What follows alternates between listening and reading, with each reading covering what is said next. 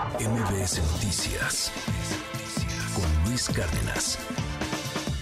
Yo creo que para mejorar lo que pasa en, en, los bares, todos somos responsables, los dueños del bar, los que están ahí, uno mismo.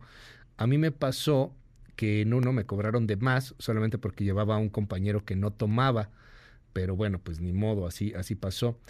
Yo trabajé muchos años en bares, puedo platicar muchas historias. Cada individuo siento que es responsable de sus actos. El alcohol es un problema para algunas personas y luego cuando los tratas de controlar se molestan.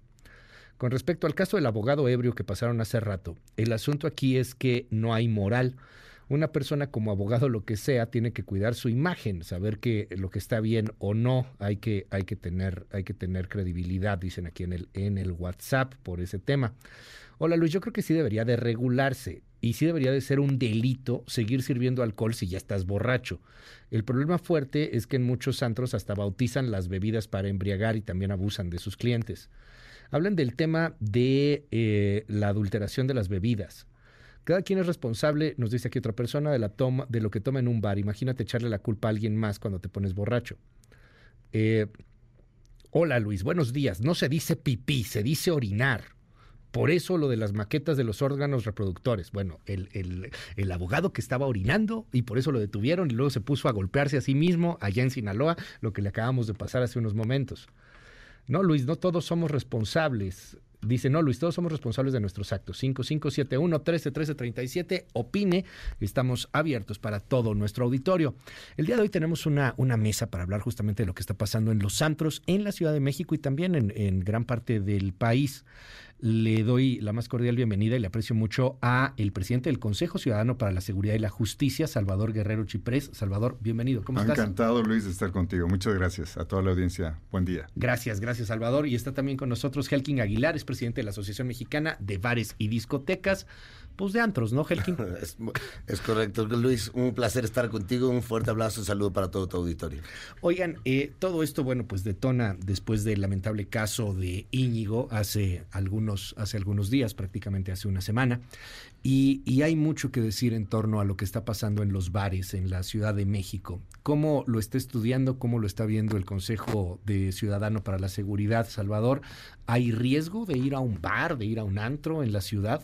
Bueno, rápidamente recuerdo que el propio domingo, muy temprano, el día en que habría desaparecido el empresario Íñigo, nosotros tuvimos comunicación con personas que conocemos, que son cercanos al Consejo Ciudadano que yo encabezo.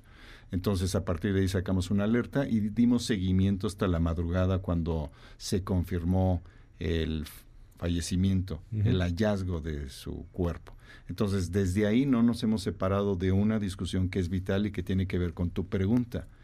¿Cuál es la condición ideal en que la ciudadanía debe ver y verse dentro de los bares y fuera de ellos? Y nosotros creemos que tiene que haber una convergencia de sentido común. Sí tiene que haber una responsabilidad central de la persona misma, le llamamos autocuidado, y eso es una dimensión esencial de la voluntad, y uno tiene que decidir qué hacer. Pero por supuesto también uno y su voluntad están en entornos. Sí hay un entorno de la empresa y una responsabilidad de ella, también una gestión del espacio público y también de la comunidad, porque si vemos a una persona, un amigo, una amiga que está en condiciones de ya no poder continuar, pues hay que establecer cierta condición de solidaridad con ella. Así que estamos hablando aquí de una convergencia inteligente de sentido común y que sí tiene también el otro entorno de la ley. Y hay cosas que son ilegales.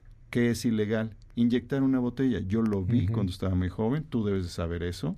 Con una jeringa inyectaban las botellas y luego reponían el sello y vendían las botellas en lugares donde la ilegalidad estaba presente y está presente, y no en la Ciudad de México, yo creo que en toda América Latina y, y en Estados Unidos no me extrañaría.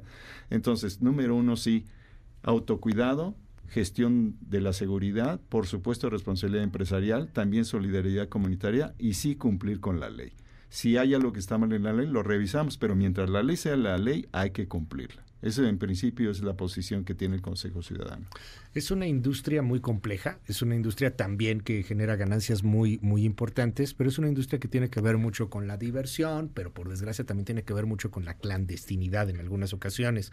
No podemos decir que, que no venden adulterado, se vende adulterado. Hay un riesgo alrededor de todo eso, hay lugares donde se venden drogas, hay lugares que no tienen seguridad pero ¿qué están haciendo como industria pues para tratar de cambiar esta imagen, para tratar de proteger a sus clientes? ¿Cómo protegen a sus clientes, Helgin? Claro, Luis, por supuesto. Sí, como bien lo dices, es un, es un tema muy complejo y sobre todo cuando nos vemos inmersos en, en una situación tan terrible, a la cual obviamente nos solidarizamos con la familia y con los dañados en esta situación. Eh, donde alguien pierde, pierde la vida o, tiene un accidente, ¿no? Eh, como también cuando, cuando alguien se accidenta salir manejando en, en, estado de ebriedad. Eh, por lo que nos toca, pues definitivamente, y como lo hemos dicho, es que ahora eh, nos vemos además inmersos en un tema de una nueva modalidad de delitos, eh, los cuales están ocupando nuestros establecimientos y muchos otros, porque no es un tema solo de la vida nocturna, Luis.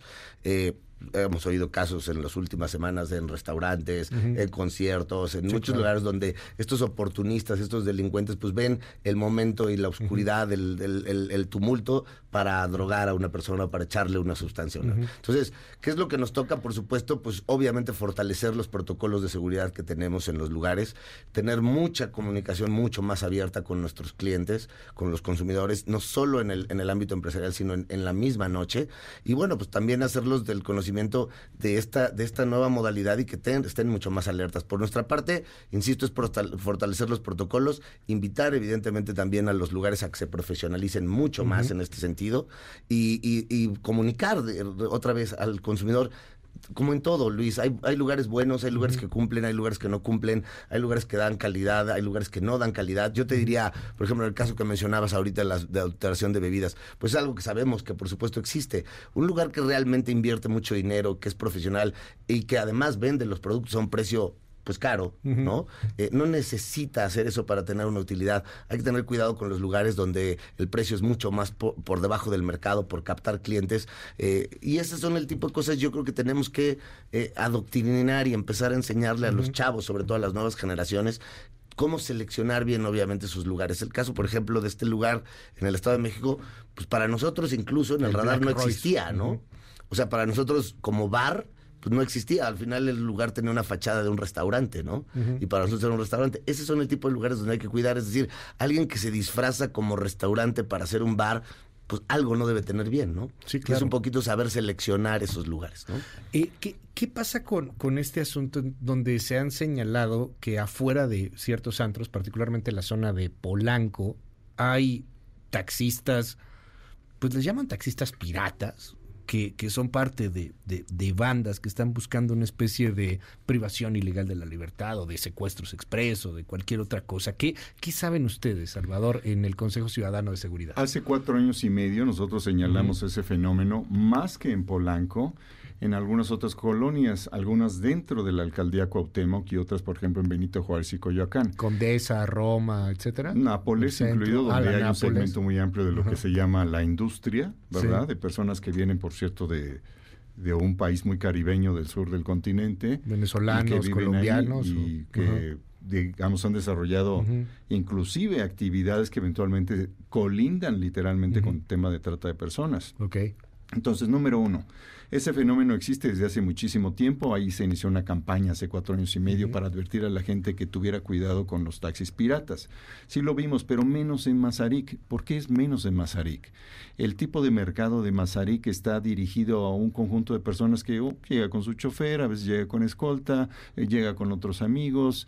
Es muy difícil, inclusive el caso del que estamos hablando o referenciando o respecto del cual nosotros estamos aquí teniendo sentido, pues es un caso de un empresario entonces, no es lo más frecuente, ni fue, no tenemos un solo caso cuatro años y medio de Mazarik. Lo que sí sabemos es que sí hay una conexión a veces entre cosas que ocurren dentro del lugar, que es imposible que no conozca el empresario y eso hay que subrayarlo. Si un empresario es un buen empresario, es un buen administrador y delega responsabilidad, tiene que saber lo que está ocurriendo dentro de ese lugar. No estamos diciendo que sea responsable del consumo de las personas dentro, pero estoy seguro que debe saber, por ejemplo, en el caso del Estado de México, donde seis personas son detenidas, es imposible que el gerente o el dueño no supiera lo que estaba pasando ahí. Y una de las cosas centrales que tiene que ver con lo que tenemos que revisar y sobre lo que tenemos que reflexionar para no entrar entrar en el mundo de la ilegalidad y de la corrupción es, después de cierta hora se supone que no debes de vender alcohol, tampoco debes cerrar el establecimiento y continuar vendiendo alcohol dentro o abrir la puerta para que entren personas VIP, por muy VIP que sean, dentro del lugar. Entonces hay un conjunto de prácticas que es necesario revisar de manera conjunta, pero las que están ahorita, en principio, que están fuera del reglamento, son ilegales y merecen la intervención pues sí, del Poder Ejecutivo y eventualmente en que se les imponga responsabilidad a los empresarios. En el caso de Bar La República, ya lo dijo el jefe de gobierno, Martí Batres Guadarrama, hay un problema con ellos. Es la segunda ocasión o tercera en que tienen un asunto, el INVEA eh, reclama la, la, digamos, el incumplimiento de ciertas normas y ellos se, eh, se amparan. Y hay una reclamación que no se ha decidido respecto de ese bar en específico y de otros. Y sí tenemos en el Consejo quejas de cosas que han ocurrido en Mazarí que tienen que ver con el ruido, con no respetar las colindancias eh, más permisivas, digamos, del área hotelera y otros aspectos. Pero en general hay un sistema, y este es el punto. Sí hay un sistema donde hay personas dentro vistas, avaladas o toleradas por los empresarios, hay un sistema fuera y un sistema de llegada cuando las personas se adentran en lo que en el Consejo llamamos una zona de depredación delincuencial. Una zona de depredación delincuencial. Esto es interesante porque yo te pregunto, Helkin, ¿qué, qué pasa ahí? ¿Cómo lo, cómo, lo van a, ¿Cómo lo van a regular? A ver, se supondría que uno termina a cierto horario. También yo entiendo que hay gente que quiere seguirla, ¿eh? Y, que a lo mejor habría, y sería interesante quitarnos un poco el, la doble moral y decir, oye, pues vamos a regular ciertas cosas. Estoy totalmente vamos, de acuerdo. Vamos a ponernos de acuerdo y vamos a empezar a regular si hay alguien que quiere seguirla o si son lugares seguros en los cuales no pasen cosas que terminan en una tragedia. Claro. Pero, ¿qué hay alrededor de esto, particularmente en el República? ¿Qué nos puedes decir? O sea, hay lo que nos dice Salvador es muy interesante. O sea, si hay casos que se han detectado en donde la gente de los antros está ligada con la gente afuera de los antros. Claro. Para invitarte a seguir. Yo, yo, yo diría que eh, en primera instancia sí es, sí es, sí es un hecho que, eh, a ver, volviendo al mismo tema de hay lugares buenos y hay lugares malos, hay quien cumple y hay no cumple.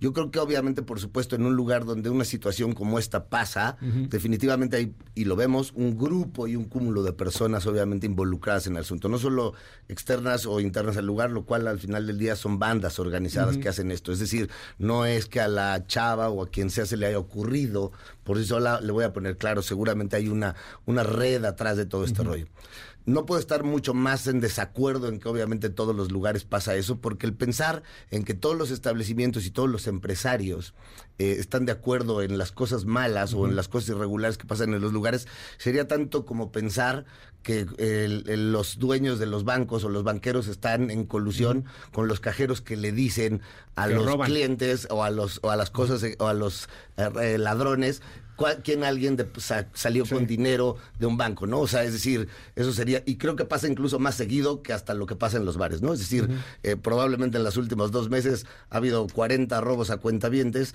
este, y a lo mejor un caso o dos o tres o diez en los bares. Entonces, decir eso sería tanto como, como pensar en esa parte. ¿Qué es lo que tenemos que hacer definitivo? Y coincido contigo, regular, estar mucho más en el, en el marco regulatorio. Eh, yo creo, por supuesto, que como todas las ciudades del mundo y como las grandes metrópolis del mundo, debería haber diferentes tipos de horarios de diversiones. El horario es algo que, a ver, para nosotros, desgraciadamente, está autorizado incluso. Es un tema que la ley de establecimientos mercantiles. Hoy por hoy, como está puesto, los establecimientos tienen dos opciones eh, de impacto zonal, es decir, bares, discotecas eh, y demás. Cerrar.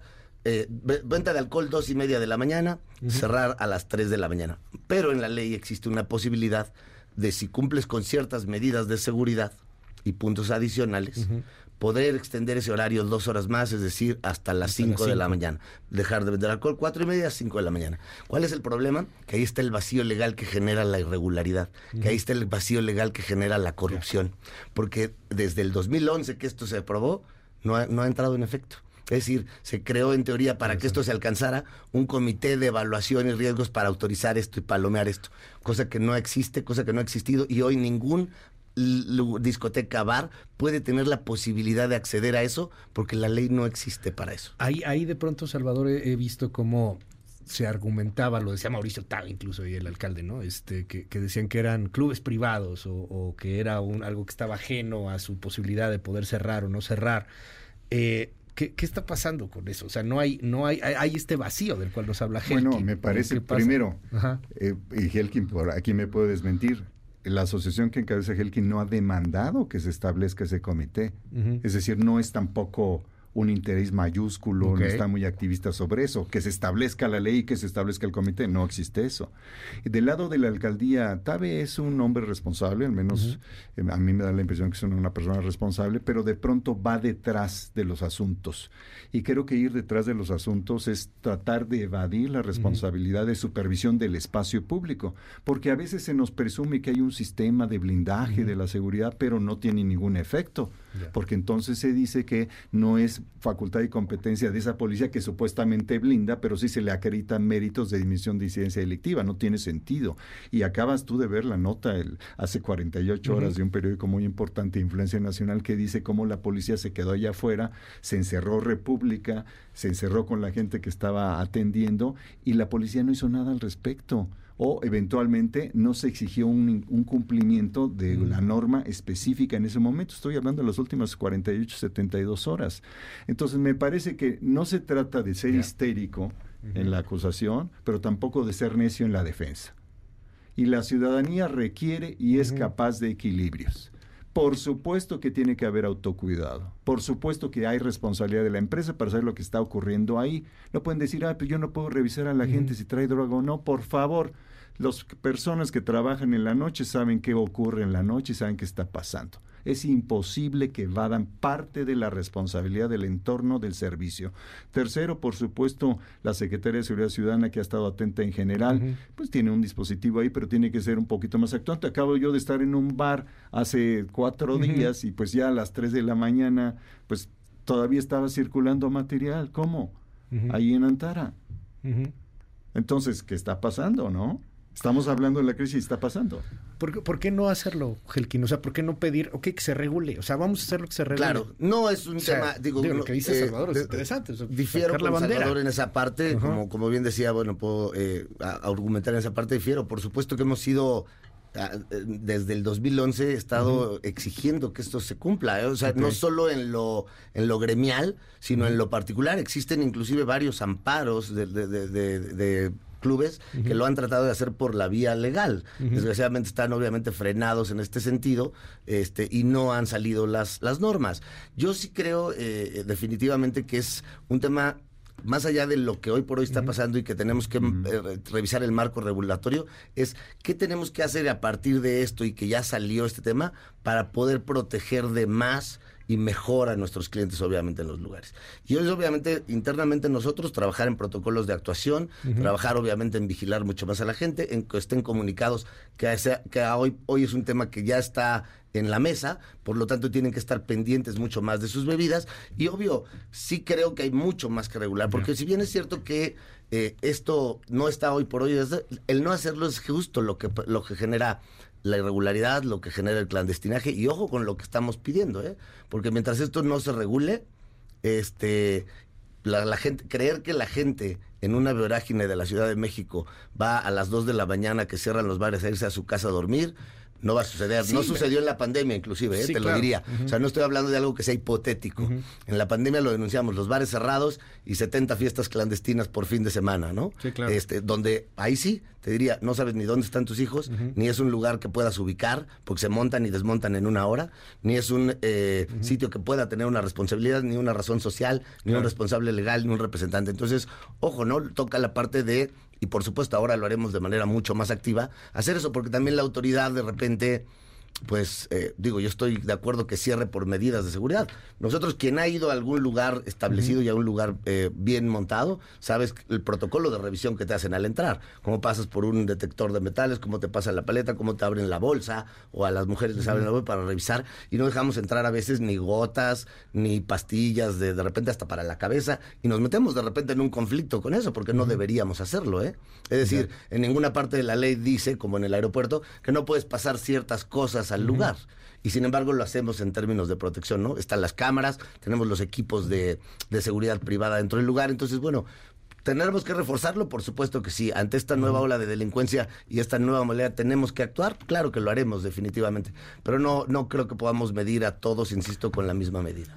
Finalmente, Salvador y, y, Helkin, para cerrar. O sea, hay una responsabilidad de los antros, definitivamente, pero hay responsabilidad también de la, de, la autoridad. O sea, si están coludidos con los que están afuera, si, si pasa algo, si saben que, hay choferes ahí o gente que los invita a un after clandestino, pues también habría que atacar a ese after clandestino y también habría que hacer investigaciones desde ahí. ¿Qué está haciendo la autoridad en ese sentido? Bueno, primero que nada observemos que en la Ciudad de México hay mejores condiciones tanto para las empresas, mejor ejercicio de liderazgo de la policía. Está muy claro el caso del secretario de Seguridad Ciudadana y su responsabilidad y su equipo que conocemos en contraste con lo que ocurre en el Estado de México. Esta discusión no está teniendo lugar en el Estado de México, donde ocurrió, por ejemplo, en este caso al que referimos, el, tema del fallecimiento. que para, entenderlo con todos los que nos escuchan en, en el resto de la República Mexicana, es que usted va al Estado de México y a la Ciudad de México con un semáforo.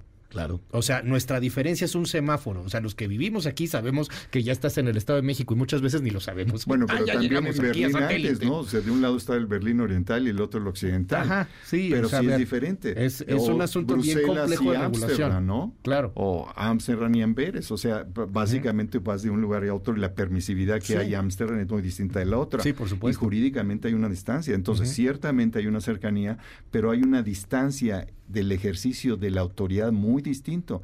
Y yo no, yo ahí sí discrepo de, mi compañero Elkin, yo no veo esta ola de delincuencia. En última instancia, y tú lo decías, Luis, hay un tema de autocuidado, yo lo digo también, de la propia voluntad. No puedes decirle a la empresa que ella es responsable de lo que consuma cada una de las personas, pero sí de cuidar el entorno en el cual ciertas prácticas ilegales ocurren. Y respecto de la regulación, y hay que acompañar aquí, me parece, a la empresa, a la ciudadanía, al gobierno, porque lo que queremos es que no se vuelva a repetir ningún incidente. Pero el incidente ocurrió en el Estado de México. Vamos a suponer, tenemos 58 reportes de goteras en la ciudad en cuatro años que haya cero, perfecto. Ojalá, ahí requerimos todos y yo creo que platicando Elkin y nosotros y otras personas vamos seguramente a promover la próxima semana algo convergente de cuidado para que no se repita ningún otro incidente de goteras, de abuso, de abandono o de algún tipo de irresponsabilidad de alguien, sea empresario, sea ciudadano o de quien sea. Salvador Guerrero Chipret, muchísimas gracias, por estar aquí con nosotros. Y Helkin Aguilar, tú dice Salvador que no, o sea, que no hay un tema de, tanta ola de violencia o de delincuencia. hay otros que opinan lo contrario, Salvador también. Coincido, con, él en esta parte en particular. Creo que a lo mejor fue un, poquito error de, expresión de mi parte. Me refería más bien a esta nueva modalidad, no tanto que sea la ola, porque sí, no hemos oído muchos casos de goteo, es esta nueva, digamos, modalidad. ¿Qué queremos que pase? Que no se multiplique. Y para que no se multiplique, lo que veníamos platicando desde ayer con Salvador, y creo que es un tema donde tenemos que involucrar la autoridad, la sociedad civil, los empresarios. A ver, ¿qué tenemos que hacer otra vez, insisto, para profesionalizar y para mejorar esta parte y evitar que vuelva a pasar? Casos trágicos y, lo, y por otro lado, pues cómo podemos mejorar, obviamente, juntos ese marco regulatorio que no genere ni por un lado, ni una cacería de brujas de algo que en, efecto no pasó en la Ciudad de México y sin embargo las repercusiones las está teniendo la Ciudad de México. Eh, y por otro lado, que generemos obviamente condiciones reales, objetivas, donde los lugares puedan funcionar bien. Y además, me comprometo y además compromiso, señalar nosotros mismos como empresarios los lugares que sabemos que no cumplen y que no tienen las condiciones ah, mínimas. Claro, por supuesto. Lo van a hacer? Eso está bueno. Eso podríamos obviamente hacerlo. Y es decir, que los lugares... O sea, que salgan ustedes los antreros y digan, no vayas a este, a este, a este, a este, porque aquí te puede ir del... Sin, ningún, sin ningún problema. Con nombres, dice, ¿verdad? Claro, por supuesto. Nombres. A ver, a ver la, onda es que, o sea, con que, que por supuesto. Que no vayan a ser los que los fifís no y todo. No, no, sí, pues yo creo que hay lugares buenos en todo, en todo, Luis. Yo creo que hay, hay lugares que son responsables y que son profesionales en todos los sectores, ¿eh? O sea, en la comunidad LGBT, en los estratos sociales medios, bajos, altos. Eso, es un tema, es un tema de ética empresarial. todos. Es un tema de ética empresarial definitivo. Y, y, lo que sí queremos, y lo hemos dicho, ¿eh? Eh, la competencia desleal, estos que no cumplen, por supuesto que afectan pues, obviamente a los lugares, porque obviamente porque ellos sí en la ilegalidad pueden abrir más tarde, porque ellos sí en la, ilegalidad pueden vender bebida adulterada, porque ellos sí pueden funcionar con una licencia o sin licencia, cuando los que sí hacemos el tema deberíamos estar con los beneficios. Helkin Aguilar, mil gracias, presidente de la Asociación de Bares y Discotecas de Antros. Mil gracias, gracias Helkin, gracias Salvador. Gracias Luis. MBS Noticias Luis Cárdenas.